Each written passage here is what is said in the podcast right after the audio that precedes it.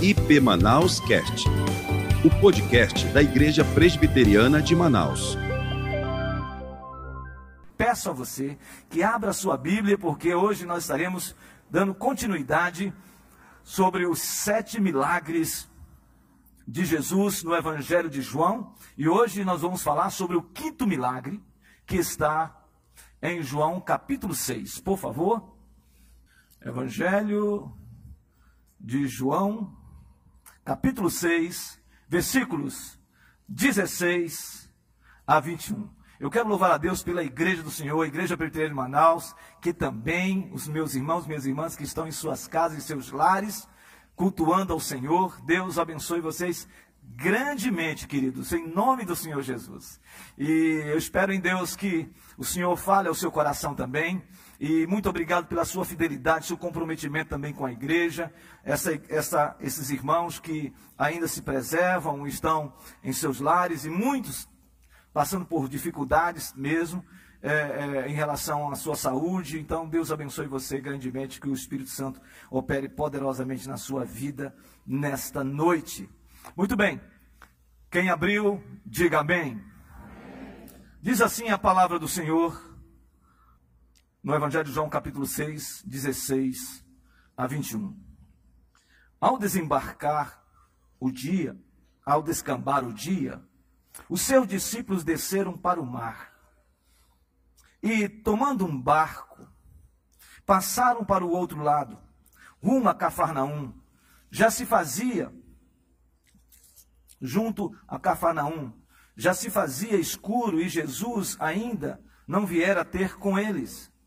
E o mar começava a empolar-se, agitado por vento rijo que soprava. Tendo navegado uns 25 a 30 estádios, eis que viram Jesus andando por sobre o mar, aproximando-se do barco, e ficaram possuídos de temor. Mas Jesus lhes disse: Sou eu, não temais. Então eles, de bom grado, o receberam e logo o barco chegou ao seu destino. Vamos orar, queridos. Senhor, nós temos visto a Sua poderosa manifestação no nosso meio. E sabemos que isto é obra do Senhor, é bondade do Senhor. Nessa noite, Deus, nós te louvamos, nós te adoramos com cânticos espirituais. Nós consagramos nossos dízimos e as nossas ofertas. Mas, Deus, agora nós queremos ouvir a Sua voz. Que eu seja apenas um, um instrumento em Suas mãos, para a Sua glória, para o seu louvor. Esta é a nossa oração. E nós a fazemos em nome do Senhor Jesus. Amém.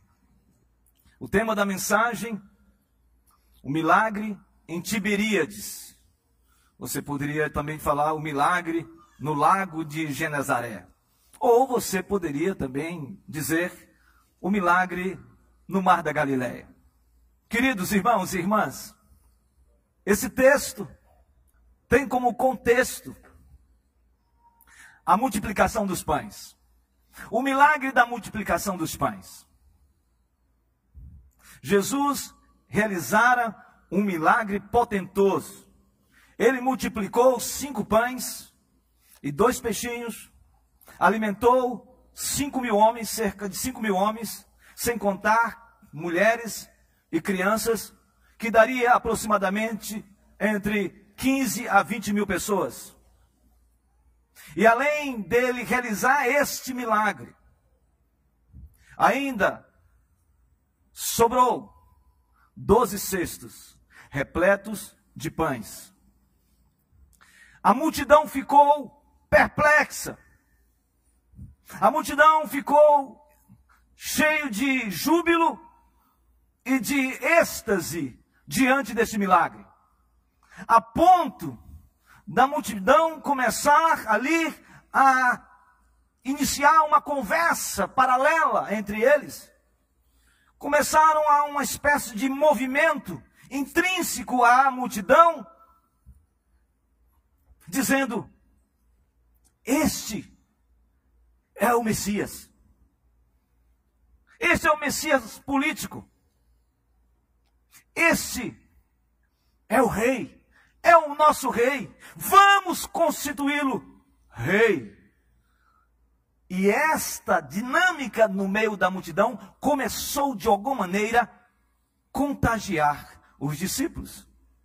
E Jesus percebendo que os discípulos poderiam também entrar nessa mesma nesse mesmo envolvimento de reconhecer Jesus como rei e constituí-lo como rei naquele momento, a Bíblia diz que Jesus faz com que os seus discípulos saiam do meio da multidão e entrem no barco.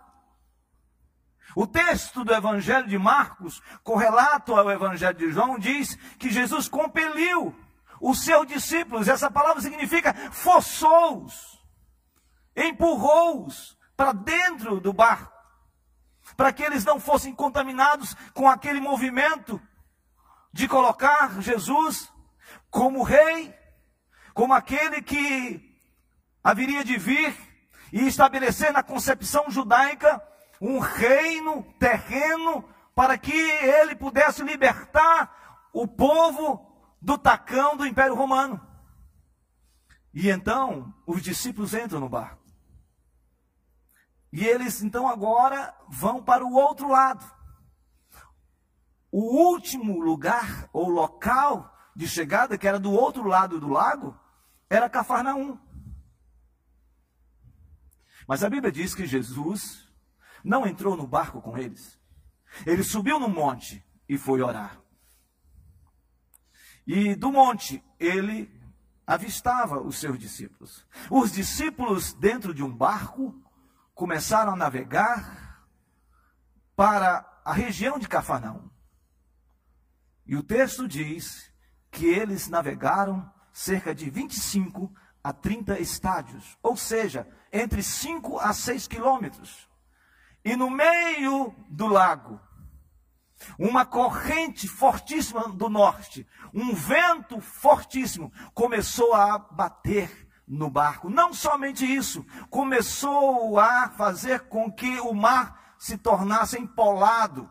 Ou seja, o mar, as ondas começassem a crescer e um vento rijo, ou seja, um vento impetuoso, um vento fortíssimo, começou a soprar, e os discípulos começaram a ficar com receio, com medo, com pavor de naufragar e de morrerem. O texto diz, no Evangelho de Marcos, de que eles batalharam, lutaram contra aquelas ondas grandiosas e aquele vento que uivava, batia contra o barco até a quarta vigília. Ou seja, cerca de três horas da tarde, ou da, da madrugada, eles continuaram lutando contra aquela tempestade. Da primeira vigília, das seis horas até as três da madrugada, das 18 horas até as três da madrugada, eles lutaram. Nove horas lutando, batalhando. E diz as Escrituras que Jesus, vendo todo aquele drama, começa a ir em direção do barco. Pense nessa cena. Os discípulos dentro do barco, tudo escuro, Pense na cena de um relampaguear, um riscar de um relâmpago passando no meio daquela, daquela, daquelas ondas que lançavam uma espécie de neblina e um ser andando sobre as águas, se aproximando, e os discípulos começam a ver uma silhueta, começam a perceber que ali estava se aproximando uma espécie de vulto. E eles então não entendendo absolutamente mais nada, porque já tomados de medo com relação ao barco, com relação à tempestade, agora eles estavam com pavor, como se fosse uma espécie de vulto, de visagem, vindo ao encontro deles. Imagina essa cena. E a exclamação, ou melhor, eles exclamaram, eles gritaram: É um fantasma! Você já teve alguma experiência assim? Hein? Você andando à noite, indo para sua casa, aquela lâmpada, a única lâmpada daquele poste, faz. E aí você está andando na escuridão. E aí você começa a ver uma um chacoalhar de uma árvore, um ventinho passando. E aí você percebe claramente que passou um vulto. Alguém já teve essa experiência? Não, calma. Fique tranquilo. Eu só estou tentando fazer você imaginar a cena. Eles disseram: é um fantasma. Tomados de medo. E quando então Jesus rompe aquela neblina, rompe aquele, aquele momento, a Bíblia diz que ele se apresenta aos seus, se apresenta aos seus discípulos e diz: Sou eu, não tem mais. Sou eu, não tenham medo. Diz as Escrituras que Jesus adentra o barco. Ele entra no barco. E quando ele entra no barco, cessa o vento. Cessa o vento rijo. Cessa aquele vento fortíssimo cessa aquelas ondas encapeladas, aquelas ondas empoladas, aquelas ondas grandiosas, todas elas cessam. E há uma calmaria. E diz o texto que eles vão em direção ao seu destino em paz. Meu irmão, minha irmã, você tem enfrentado tempestades? Você tem enfrentado lutas grandiosas, onde as ondas têm se levantado, onde os ventos batem fortíssimo sobre a sua vida. Você tem vivido momentos assim? Você tem vivido momentos onde a tempestade não são circunstanciais, mas são tempestades internas tempestades que estão dentro da sua alma, há um turbilhão, há uma luta, há uma batalha intrínseca à sua alma, internamente na sua alma. O que, que a gente pode aprender com essa história de Jesus? Com os seus discípulos dentro do barco. O que nós podemos aprender na nossa vida hoje, e eu quero compartilhar com vocês três lições que eu reputo ser fundamental para que Deus fale ao seu coração de maneira clara. É óbvio que há outras lições, mas eu quero falar três lições ao seu coração hoje. A primeira lição. A primeira lição nós precisamos aprender que ninguém está imune às tempestades da vida. Ninguém está imune, ninguém está isento de enfrentar tempestades. Ninguém. Pense nesse texto. Os discípulos receberam uma ordem de Jesus. Entre no barco. Quem deu essa ordem foi Jesus. Quem, de maneira imperativa, fez com que os discípulos entrassem no barco foi Jesus. E eles entram no barco, e ao entrar no barco, tudo estava tranquilo. A viagem de 5, 6 quilômetros, tudo estava tranquilo. Esses discípulos, eles conheciam o mar, eles conheciam o seu trajeto, eles eram homens hábeis com relação ao mar, porque eram pescadores, a maioria deles. Então eles tinham conhecimento, eram galileus, sabiam dos momentos que o vento soprava mais forte ou não, que vinha do norte e soprava naquele grande corredor dentro do mar da Galileia. Então eles atravessavam em tranquilidade. Tudo estava em paz. Não havia nenhum, nenhuma possibilidade de dar algo errado. Mas o texto diz que quando eles chegam no meio do mar, uma tempestade vem ao encontro deles. E é uma tempestade fortíssima e que muda todo o contexto, muda toda aquela calmaria, muda toda aquela tranquilidade, muda todo aquele momento que eles estavam vivendo de um navegar em águas tranquilas. Sabe, irmãos, existem tempestades circunstanciais e existem tempestades que são aqui dentro de nós. A nossa vida está tudo certo. O nosso casamento está legal. Nossos filhos na bênção. Nossa vida financeira está equilibrada. A gente está vivendo uma espécie de viagem de cruzeiro. Nós estamos levando nossa vida tranquilamente.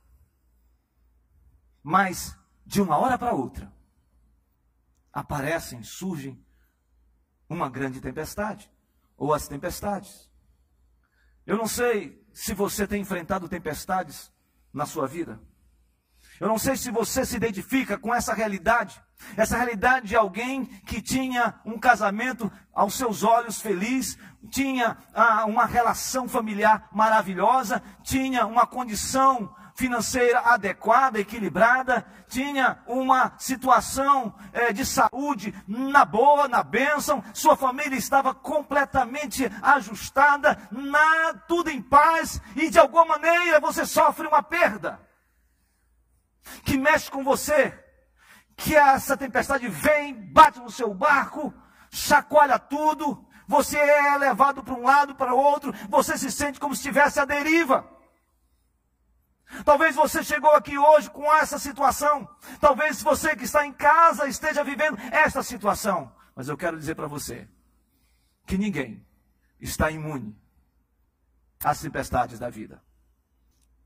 A segunda lição que eu quero compartilhar com você é que quando eu leio esse texto, eu aprendo que nós devemos discernir o tempo de intervenção de Jesus quando a tempestade atinge a nossa vida. A gente precisa discernir. E aí eu fico imaginando essa cena. Os discípulos, eles estão no barco. Os discípulos, eles estão ali, enfrentando uma grande tempestade, lutando já há nove horas com aquela tempestade. E duas coisas me vêm à mente. A primeira, um aparente ou um aparente, um aparente silêncio de Jesus. Parece que há um aparente silêncio de Jesus. Jesus diz Marcos que ele está vendo, olhando a situação dos discípulos. E os discípulos lutando para sair daquela situação. Já com a carranca da morte na sua frente. Já com o cheiro de morte. E a luta vem, e a batalha vem. E com certeza esses discípulos clamaram a Deus, pediram a Deus, poderiam ter expressado: Jesus, socorre-nos. Mas o texto diz que naquela luta, durante todo aquele tempo, houve um silêncio. Um silêncio em relação à resposta. Você, quem já leu aqui o livro de Jó e a história de Jó, levanta a mão aqui. É fascinante. Mas fique imaginando essa cena. Jó, homem reto, íntegro, temente a Deus e que desviava-se do mal. O inimigo vem, não tira a sua vida, mas toca na sua vida, no sentido de perdas. Este homem perde filhos, este homem perde, de certa maneira, esposa, este homem perde os seus bens, esse homem perde os seus relacionamentos, esse homem é cometido de uma lepra, de uma lepra que fica, fica raspando com caco de vidro para tirar aquela pele totalmente podemos dizer, fétida. Este homem entra numa crise. Tudo estava bem. Família linda.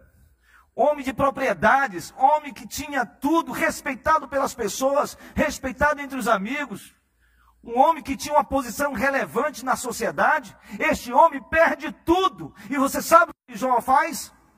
Jó pergunta para Deus 16 vezes: Por que, Senhor, está acontecendo isso comigo? Por que, que os meus filhos foram mortos? Por que, que os meus filhos morreram? Por que, que eu perdi tudo isso? Por que, que eu fui acometido de lepra? Por que, que eu estou vendo isso? Por que eu tenho uma esposa que, ao olhar a minha situação, disse: Larga o teu Deus e morre? Por que os meus amigos me abandonaram? Por que, Senhor? Porque isso é fruto de pecado. E a Bíblia diz que Deus ficou em silêncio. Mais ainda, 34 vezes ele se queixou, ele fez um queixume ao Senhor, ele falou com Deus, dizendo para Deus os seus dramas, as suas dores, pedindo resposta de Deus, e Deus não respondeu às 34 queixas de Jó. E Deus estava em silêncio. Talvez nesta noite você esteja enfrentando uma tempestade grandiosa, violenta, que bate contra a sua vida, que bate contra a sua existência, que bate na sua internalidade, que bate no seu casamento, que bate numa perda que você teve de um parente, de alguém próximo de você por causa dessa Covid. Talvez você esteja aqui nessa noite dizendo quantas perdas eu estou tendo. Talvez você esteja no fundo do poço financeiramente. Talvez você esteja passando por uma grande batalha interna. Talvez você esteja enfrentando uma batalha tão grande que esfriou o seu coração, esfriou, você está gélido espiritualmente. Talvez você esteja dizendo, Senhor, é isso.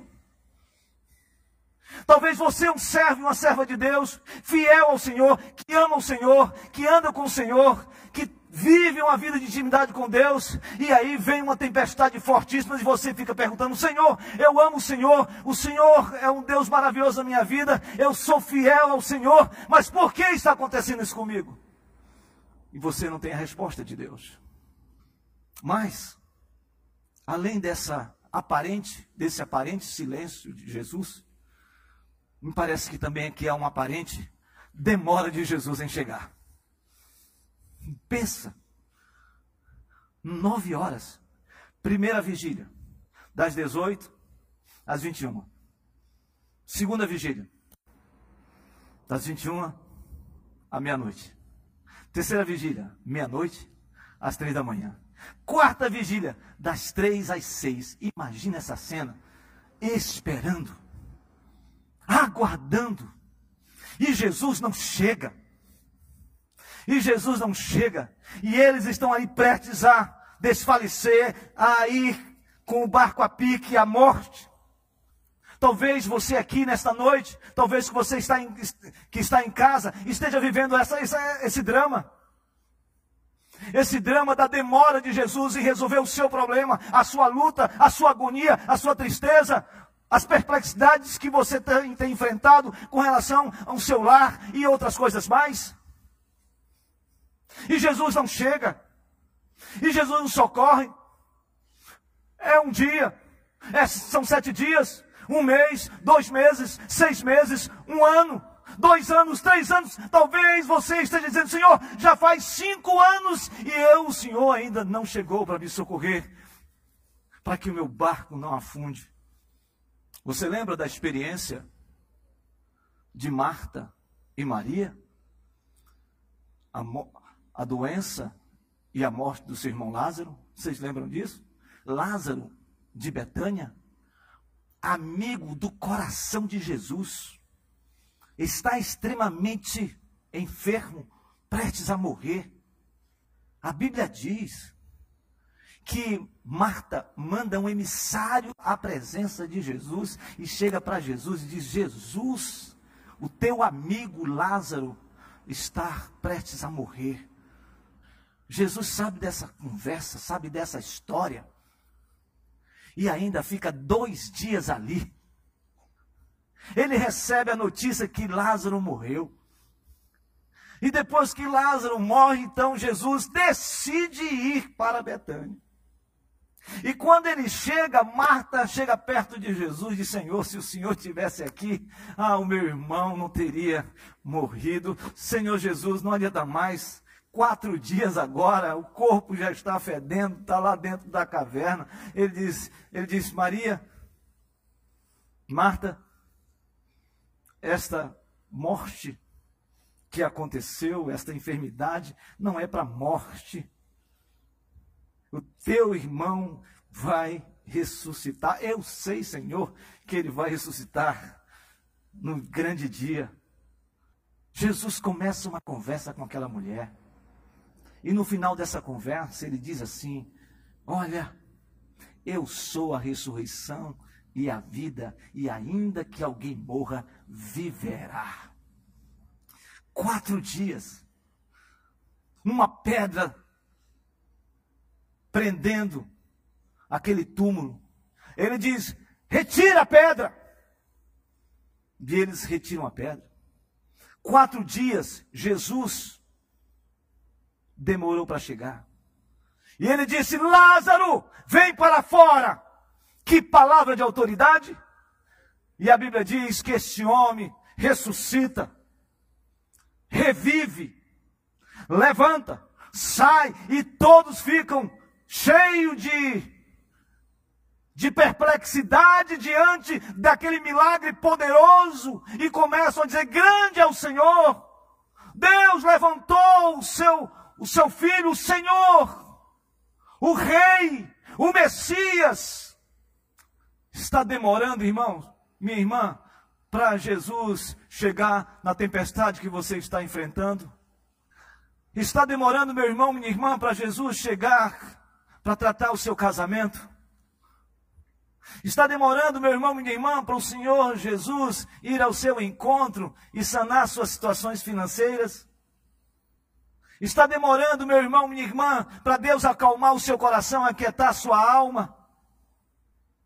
Sabe, o nosso Deus é um Deus Todo-Poderoso. Ele não age simplesmente na nossa vontade, ele não age simplesmente porque nós queremos e achamos que deve ser no nosso tempo, no nosso cronos. Não, quando Deus está silencioso, quando Deus está demorando, ele está, na verdade, preparando a sua vida, dando maturidade na sua caminhada, forjando você. Mas saiba de uma coisa: não importa quanto tempo você esteja enfrentando essa tempestade, Jesus vai chegar chegar e acalmar essa tempestade e fazer uma obra poderosa na sua vida, na sua casa, na sua família e nos seus projetos em nome de Jesus.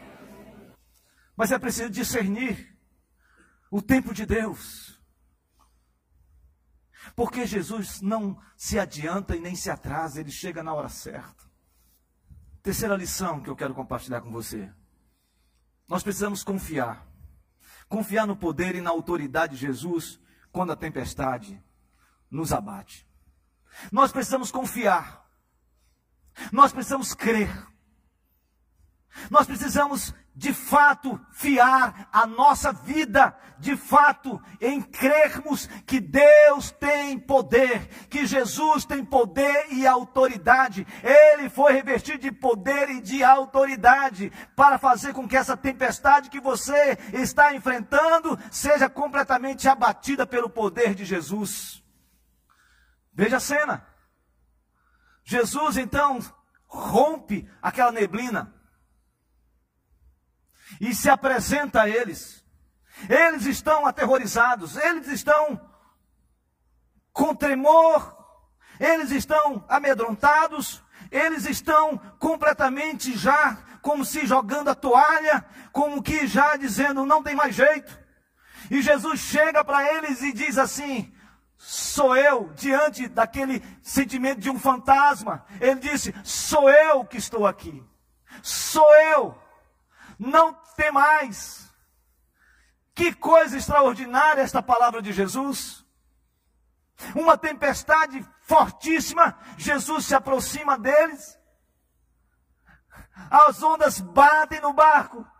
O vento quer derrubar o lastro do barco. E Jesus diz: Sou eu que estou aqui. Eu cheguei na hora certa. Eu não estava em silêncio, eu estava olhando vocês. Vocês estavam sendo forjados. Eu não demorei, eu cheguei na hora certa, no momento certo. Sou eu que estou aqui. E aí me chama atenção esse texto. A palavra sou eu no grego.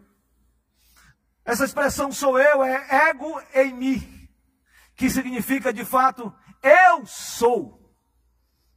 É a mesma expressão que nós encontramos em Êxodo capítulo 3, quando Moisés sobe no Monte Horebe e vê aquela sarça ardente, ardente e diz a Bíblia que ele vendo essa teofania, essa manifestação de Deus, este homem percebe a glória de Deus naquele lugar, a ponto de ele tirar as sandálias. O Senhor disse: Tira as sandálias dos teus pés, Moisés, porque o lugar que tu estás pisando é terra santa, é lugar santo. Esse homem tira, e esse homem então começa a falar com o Senhor. E o Senhor diz: Moisés, eu quero que você liberte o meu povo, porque eu ouvi o clamor do meu povo, do povo de Israel, que está há 400 anos sob o tacão egípcio. Eu vou tirá-los de lá, e você, Moisés, é que vai vai fazer isso, você será o libertador. E ele diz: Senhor, mas como que vai acontecer isso? Essas pessoas não vão me entender, eles não vão aceitar a minha liderança. O Senhor diz: Moisés, vai. Ele diz: Senhor, mas que, o que eu direi a eles? O que eu vou falar para eles? E aí diz o texto sagrado que o Senhor diz: Moisés, vai e diz que o eu sou, o eu sou, é quem te enviou o eu sou.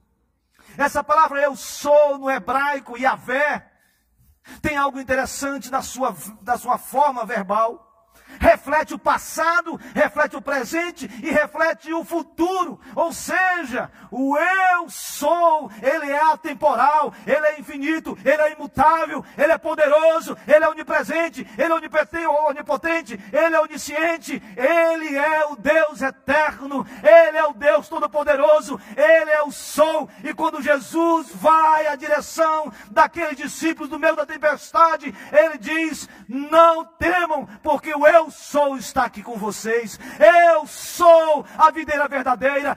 Eu sou o pão da vida. Eu sou a água viva. Eu sou a porta. Eu sou o bom pastor. Eu sou a ressurreição e a vida. É para a vida, é para o livramento, é para a libertação. Esse barco não vai afundar porque eu estou dentro dele. O seu barco não vai afundar porque Jesus está nele. Ele é o laço do seu barco. Ele está no timão do seu barco e vai lhe dar vitória em nome de Jesus.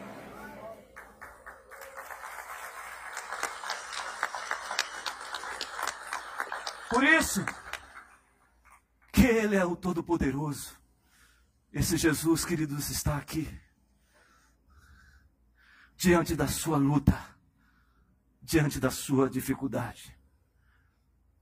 Eu não sei qual é a sua tempestade. Eu não sei qual é o seu enfrentamento. Talvez não seja um vento externo. Talvez não seja um mar agitado, na perspectiva circunstancial.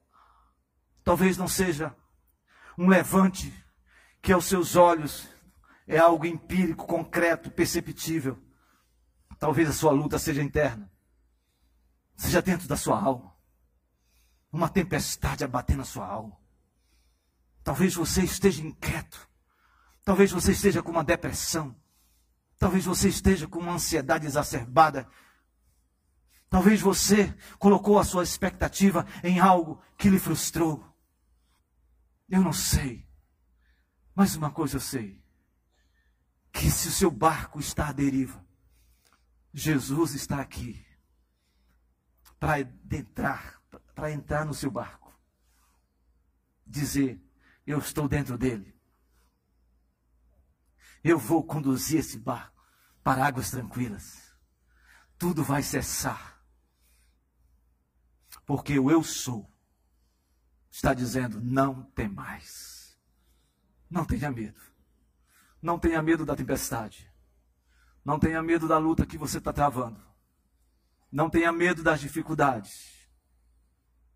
Não tenha medo. Porque o eu sou está conosco. Ele disse: Eis que estou convosco todos os dias, até a consumação do século. Ele não disse: Eis que estarei. Ele disse: eis que estou Eu estou com você. Eu estou com você. Eu estou com você. Eu estou com você. Eu estou com você. Eu estou com você. Quero concluir com três aplicações desse texto. Primeira aplicação que eu quero compartilhar com você nesta noite. Primeiro, Jesus é o lastro do nosso barco. Ele é o lastro. Esse lastro, o mastro, não vai romper-se. Ele traz equilíbrio. Ele traz força. Ele traz direção. Então, essa luta que você está travando, saiba de uma coisa: Jesus está dentro do seu barco e ele não vai afundar. Vai passar por dificuldades? Sim. Mas é para crescer. Vai passar por luta? Sim. Para amadurecer. Mas você não vai a pique, você não vai naufragar você não vai afundar, porque Jesus é o lastro do seu barco. Segunda lição: Jesus está dentro do barco. Ele entra no barco. E quando ele entra, tudo se acalma. Sabe, muitas vezes, a gente está numa luta, numa batalha, numa guerra grandiosa, e a gente não percebe que Jesus está conosco. A gente começa a fazer um monte de coisa. A gente quer resolver tudo na nossa força. A gente quer resolver coisas que, por mais que façamos o envidar de esforços, nós não vamos conseguir. Sabe, às vezes nós queremos resolver no nosso braço as coisas. E a gente não vai conseguir, porque há lutas que só o Senhor pode resolver. Me preocupa muito quando nós queremos, a gente quer ser o paladino da justiça, que a gente quer resolver as coisas com nossa força, com a nossa capacidade intelectual. Louvado seja Deus, Deus nos deu isso mesmo. Mas eu quero dizer uma coisa para vocês. Quando eu olho para tudo que aconteceu nessa igreja, nos últimos dois anos, eu olho para essa realidade aqui eu sei de uma coisa: Jesus está no centro, no controle dessa igreja. Quando eu olho para essa igreja, na primeira onda, com tantas perdas de irmãos e irmãs queridas, quantas perdas nós enfrentamos. Quando eu olho para a segunda onda, terrível que abateu a cidade de Manaus, eu ficava imaginando, meu Deus, o que será da igreja? Seis meses sem nos congregarmos, seis meses de estarmos juntos, seis meses que nós não sabíamos sobre o imponderável que iria acontecer. Como essa igreja seria, poderia reviver de uma maneira poderosa. Assim como aquele vale de ossos secos, como que poderia acontecer? Segundo o profeta Ezequiel. Terceira onda. Terrível. De novo. E aí, irmãos, uma enchente terrível abateu a cidade e o interior, nossas congregações todas submersas. E aí, meus irmãos, para completar, para completar, o teto, as estruturas do auditório principal do Pedro Viva veio abaixo. E ainda para completar do completar. Isso é coisa do capeta mesmo. Um incêndio ainda num galpão que nós tínhamos construído para guardar as coisas do musical. Irmãos, deixa eu falar uma coisa para vocês. Eu não sei se passou isso pela cabeça de vocês, mas eu fiquei pensando, se eu sou membro dessa igreja, rapaz, vai ter que passar sal grosso. É possível, talvez tenha um cabeça de jumento enterrado. Não é não? Já pensou nisso? E aí alguém chega assim, você é membro da igreja presbiteriana, da igreja presbiteriana de Manaus? A igreja que caiu o teto? A igreja que pega fogo? se eu, como é que eu vou evangelizar alguém? Olha, Jesus te ama. Vamos para a minha igreja. Qual a tua igreja? Presbiteriana de Manaus. Aquela? Parou a pensar nisso tudo aí? Eu pensei em tudo isso. Olha a minha cabeça. Mas deixa eu falar uma coisa para vocês. Primeira onda, resiliência. Segunda onda, resiliência. Terceira onda, resiliência. Teto caiu, resiliência. Fogo, resiliência. Sabe por quê? Porque esta igreja não é movida por estruturas feitas e forjadas por homem. Esta igreja foi forjada pelo Espírito Santo de Deus. Essa igreja vai avançar em nome de Jesus. Esta igreja vai proclamar o Evangelho da graça. Essa igreja vai continuar avançando. Pode queimar, pode destruir, pode derrubar, mas nós continuaremos firmes, porque o Senhor é o nosso Deus. E vamos avançar em nome de Jesus. Porque esse avivamento não começa de fora para dentro, está começando de dentro para fora. É porque o Senhor quer nos ensinar a fazer tudo novo. É porque o Senhor quer nos dar o melhor não para nossa glória, mas para que ele seja engrandecido. Nós não podemos ter empáfia espiritual, arrogância espiritual, orgulho espiritual. Oh, eu sou membro de tal igreja. Não, você é membro da igreja do Deus vivo, todo-poderoso, Criador dos céus e da terra. E nós vamos povoar essa região, nós vamos alcançar essas nações com o evangelho da graça. Vamos continuar proclamando, porque o avivamento já começou nessa igreja em nome de Jesus. Então, Saia daqui com alegria no coração, porque nessa tempestade que nós estamos enfrentando, Jesus está nele, no barco, e nós vamos passar essa tempestade, e lá do outro lado, nós vamos dizer: só o Senhor é Deus, só o Senhor é Deus, só o Senhor é Deus. Eu creio, irmãos, 10 de junho, pode levantar forças do mal, pode levantar força contrária, mas 10 de junho, ninguém vai deter esta obra, porque esta obra é santa, em nome de Jesus.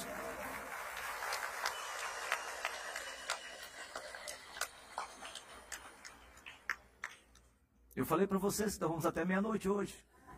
E a terceira aplicação que quero fazer com vocês, que Jesus sempre nos leva para águas tranquilas depois de uma tempestade. Vai passar. Você que está enfrentando lutas, vai passar porque você é de Jesus. Sabe? Deus está lhe forjando, Deus está lhe fortalecendo. Deus está moldando você.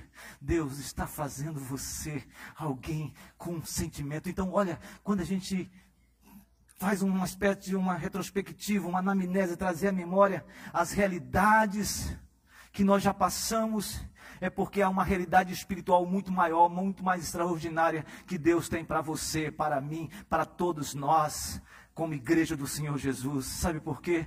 Porque eu não tenho dúvida que Deus está levando a igreja presbiteriana de Manaus para águas tranquilas. Ainda que eu ande pelo vale da sombra da morte, não temerei mal nenhum, porque tu estás comigo. A tua vara e o teu cajado me consolam. Preparas-me uma mesa na presença dos meus adversários. Unge minha cabeça com óleo. Certamente habitaremos na casa do Senhor para todo sempre. Amém, amém amém. Louvado seja o nome do Senhor. Vamos ficar de pé. Eu quero convidar você que está enfrentando tempestades. Se coloque na brecha agora. Só levanta a tua mão aí. Levanta a tua mão aí. Só levanta a tempestade. Pastor, é só um ventinho. Levanta a mão. Porque quando o ventinho vem, você já tem que interceptar. Pastor, levanta a mão, porque não adianta.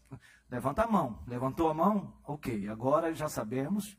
Então agora você exercite a sua fé. Exercite a sua fé. Se veja Deus fazendo, entrando no seu barco, segurando o timão do seu barco.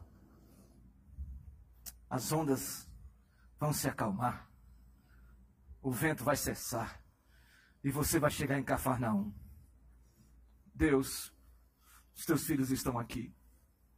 Ó oh, Senhor, cada um aqui tem uma luta. Aqueles amados que estão em suas casas agora. Ó oh, Deus, tu sabes e conheces. Ó oh, Deus, tu sabes qual tempestade. Senhor, eu sou pobre e necessitado, porém o Senhor cuida de mim.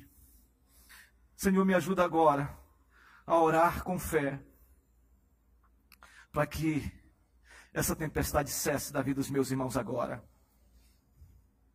Não sei qual é a tempestade, mas Deus, o Senhor realizou esse milagre no lago de Tiberíades. Senhor Deus, o barco não afundou. O Senhor operou as suas maravilhas. O Senhor andou sobre as águas. O Senhor, aleluia. O Senhor rompeu com todas as leis naturais, porque o Senhor é o Senhor de todas as coisas. O Senhor rompeu andando sobre as águas com relação à lei da gravidade, à lei da densidade. O Senhor rompeu a lei da hidráulica. O Senhor andou sobre as águas. Senhor Deus, faz os teus filhos aqui contemplarem essa cena, indo na direção dos teus filhos. E esse barco cheio de tormentas, cheio de tormentas, Senhor Deus, faz agora um milagre e traz paz, Pai. Traz paz em meio à guerra Traz paz em meio ao divórcio. Traz paz, Senhor Deus, em meio à situação financeira. Traz paz, Senhor, em meio àqueles que estão sofrendo com filhos e filhas longe do Senhor. Traz paz, Senhor, dizendo: Sou eu que estou aqui, não temas, eu estou contigo. O eu sou está contigo. Em nome de Jesus, Senhor Deus, acalma essa tormenta da alma. Ó oh Deus, em nome de Jesus, faz esse milagre agora aqui, Senhor. Que saiam teus filhos aqui hoje cheios da tua unção, da tua autoridade, do teu poder, com a santa ousadia de dizer e reafirmar: Diabo, tu não tens poder sobre a minha casa, tu não tens poder sobre a minha vida. O Senhor Jesus é o Senhor da minha vida. E essa tempestade no tempo de Deus, no tempo do Senhor, no Cairós do Senhor, vai passar em nome de Jesus. Faz isso, Senhor. E que saiamos daqui cheio de júbilo, de alegria. Porque o Senhor é o Senhor das nossas vidas. Faz isso agora, Senhor. Em nome de Jesus. Amém. Louvado seja o nome do Senhor Jesus. E a graça do nosso Senhor e Salvador Jesus Cristo, o amor de Deus, o nosso Pai, e as consolações do Espírito Santo de Deus seja sobre cada um de nós que aqui estamos e o povo de Deus espalhado em toda a terra, agora e sempre.